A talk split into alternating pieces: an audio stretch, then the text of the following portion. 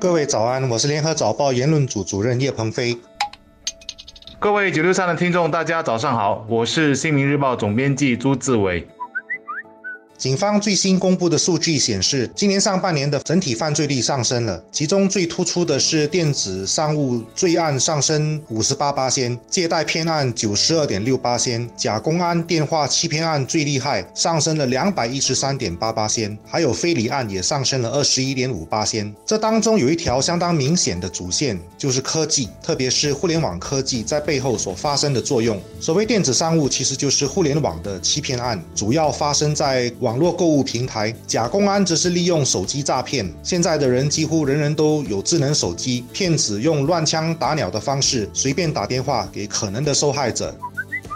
非礼案虽然不是在虚拟世界里面发生，但是我怀疑也和互联网科技的发达有关。因为现在网络上的色情内容五花八门，而且很多都是免费的，这使得更多人能够接触到。同时，跟其他的网络社群一样，互联网也使得有同样嗜好的人能够轻易的联络，这也包括色情内容爱好者。此外，科技的发达使得针孔相机越来越便宜，也越来越难以侦查，所以在很多公共场所，让女性感觉到越来越难以安心。包括更衣室、厕所等，都可能成为被偷拍的受害者。这种氛围很容易让一些人忘记了虚拟世界和真实世界的不同，以为在网络上接触到的，也可以在现实生活里重复扮演。这很可能使得一些人克制不住自己对女性的欲望，而在现实世界扮演出来，变成非礼犯罪。应当说，人性基本上还是一样的，人的七情六欲需要自己内在的道德意识和法律的外在约束来控制。可是科技的快速发展，让当中的平衡失控了，这是因为过度使用互联网而上瘾的人，也很可能失去在现实生活里正常社交的能力。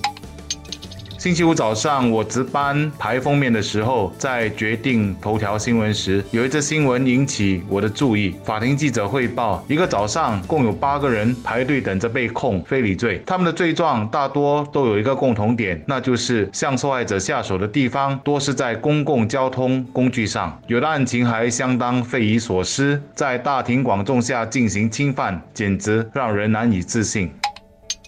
是的，我国上半年发生在公共交通上的非礼案件增加了，增加的幅度。还值得关注，比起去年同一时期就多了三十二起。为什么在交通工具上的非礼案会有所增加？这有待罪案专家进行进一步的分析。然而，我所接触的一些朋友就表示，这可能与公共交通拥挤有关。我不是太确定这样的说法是否正确。我反而留意到的是，一般的非礼嫌犯，他们大多是涉及摸了就走，发生的地点可以是在交通工具上，或者是在夜场，而这样的犯罪行为一般很难。难被抓，因为要坐实并不容易。只是这里就要呼吁大家，如果真的不幸碰到这样的罪犯，千万不要姑息，一定要在自身安全的情况下，设法揭发对方的恶行，并立即报警。报警的时间越快越好，因为罪犯想逃也不会逃太远，也方便警方搜证。一般的公众在遇到这种情况，也可以报警，让警方能够处理。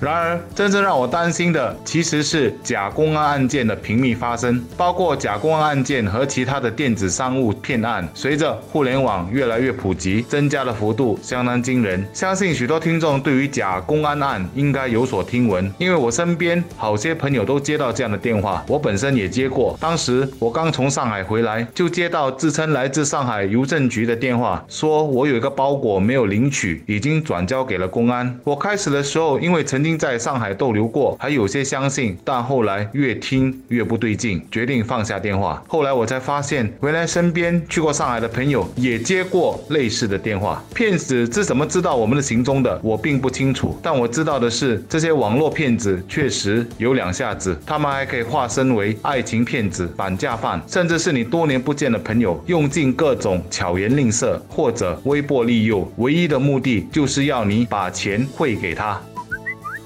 以前的骗子只能够通过面对面的方式，利用人性的弱点，比如恐惧、贪婪，来骗取财物。可是现在却可以利用网络的科技来达到目的。相信这也是导致犯罪率上升的原因之一。虽然犯罪的手段更先进了，可是犯罪的本质还是没有不同。要避免自己成为受害者，人们可能更要保持警惕，也要对自己的情感弱点，比如同情心或者想不劳而获的侥幸心理，有更大的意识。除此之外，恐怕没有更好的办法来避免成为网络犯罪的受害者。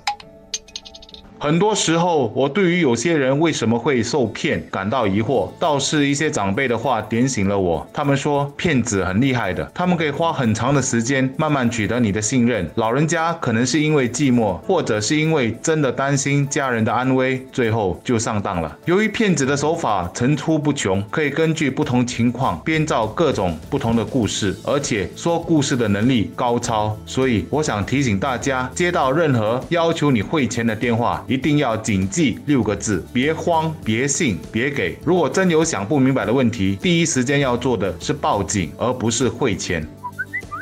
水能载舟，亦能覆舟。互联网让现代人的生活更加的便利，可是也让犯罪分子如虎添翼。所以我们在享受科技所带来的便利的同时，也要更加的提高警惕，在日常生活里不要因为一时的大意而成为受害者。